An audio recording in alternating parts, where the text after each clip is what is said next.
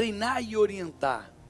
Você precisa avaliar corretamente as necessidades de treinamento da empresa. Então, nós chamamos isso de PDI Planejamento de Desenvolvimento Individual. Qual é a demanda cognitiva que essa pessoa precisa ter? Quais são as habilidades que ela precisa ter? Quais conhecimentos essa pessoa precisa ter nessa tarefa? E eu preciso levantar. Ah, é minha equipe de jornalistas?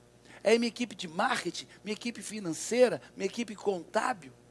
É, a equipe. O que, que a equipe precisa? Quais são os resultados que eu preciso dessa equipe? São esses resultados. Quem são as pessoas responsáveis por esses resultados? Essa, essa e essa. Ok, são essas quatro pessoas. E cada uma delas, o que, é que elas precisam aprender, serem treinadas para poder entregar esse serviço nesse nível? Desenvolva métodos eficazes para propiciar o desenvolvimento. E métodos eficazes também para avaliar o desempenho, para que eu planeje o, o treinamento e entregue o que eu busco. Delegue com sabedoria. Identifique as pessoas certas para os trabalhos certos, na hora certa e delegue. Então, existe um negócio chamado perfil. Nós trabalhamos com o nosso assessment, talvez um dos mais poderosos do mundo, o CIS Assessment, e lá nós entendemos o perfil. Qual é o perfil da pessoa? Ele tem perfil para isso, ele tem perfil para aquilo, como é que é? Porque se eu quero, vamos falar do, de, da área comercial, se eu quero um promotor, alguém que fale do produto, que venda o produto, que venda o serviço, eu tenho que pegar uma pessoa muito influente. Mas se eu quero um fechador, um alguém para bater e fechar o um negócio, eu preciso de uma pessoa mais dominante. Ao delegar trabalho, dê orientações claras e confie no desempenho da equipe. Olha bem o que eu vou te dizer. Um dos motivos que mais desestimula profissionais novatos é quando ele chega na empresa, ele é largado e simplesmente ele não sabe o que fazer, muito menos como fazer.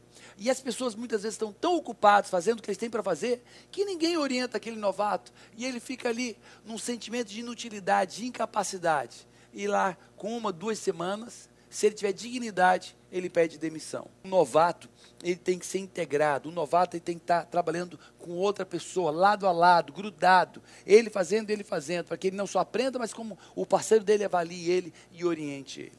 Ainda no desenvolvimento, vamos para feedback. Dê feedback positivo regularmente às pessoas e à equipe pelas suas realizações. Todo líder, grande líder, ele vai dar pelo menos um três feedbacks semanais e feedbacks formais. Ele vai sentar com a pessoa e vai dizer: olha, o que você fez aqui assim foi muito bom por causa disso, por causa disso, os resultados que nós tivemos foram esses, parabéns, esse é o feedback mas também vai dizer, amigo, o seu desempenho foi, não foi bom, o seu desempenho foi esse, quando eu esperava esse desempenho, você foi por esse caminho, quando eu queria que você fosse por esse caminho, seu desempenho não foi bom. Eu espero que você faça assim, assim, agora, agora em diante, ok? Quando for necessário, dê feedbacks construtivos para obter melhoria do desempenho. Então, o que, é que nós estamos vendo aqui? Um feedback de elogio, ok, parabéns, que é o ponto 1. Um, um feedback positivo, feedback de elogio, você fez bem feito, orgulhoso de você, parabéns, é isso mesmo. Mas também o feedback de orientação, você não fez bem feito, eu quero que você vá por esse. Paulo, por que, que você separou isso? Porque tem pessoas que só dão feedbacks de orientação, está errado, não é por aqui, não gostei, não foi bom. Tem pessoas que só dão feedbacks de elogio. Ai, como você é bom, por que você fez isso, por que você fez aquilo, como você é bom. Está errado. Você quer ser mentiroso? não fale a verdade. Não quer falar a verdade? É simples. Basta omitir os erros e não dar um feedback, omitir os acertos e não dar feedback. Fez bem feito? Feedback positivo, parabéns. Fez mal feito? Feedback de orientação. Esse é o caminho. Ainda na área de desenvolvimento humano, da desenvolvimento da sua equipe, nós temos que estar atentos para ajudar a nossa equipe a planejar a sua carreira, seja dentro da própria empresa ou até mesmo fora da empresa. Então, não adianta segurar funcionário porque ele é bom.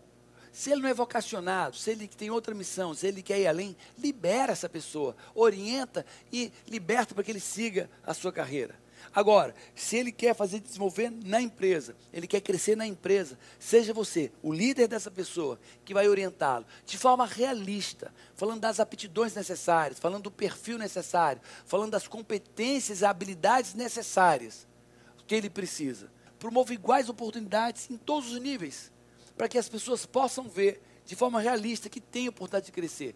Porque se tem algo terrível numa empresa, é quando o funcionário olha e pergunta: para onde eu vou crescer?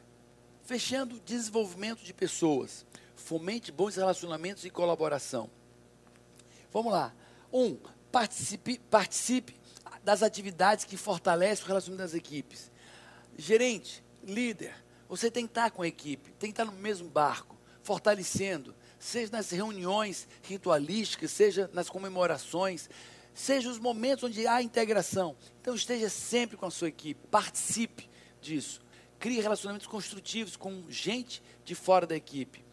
Por exemplo, fornecedores, clientes. Mostre que você não só é aprazível, é conecto, é próximo, não só da equipe, mas dos outros setores da empresa também. Fornecedores, dê essa, essa estabilidade, porque você ensina eles.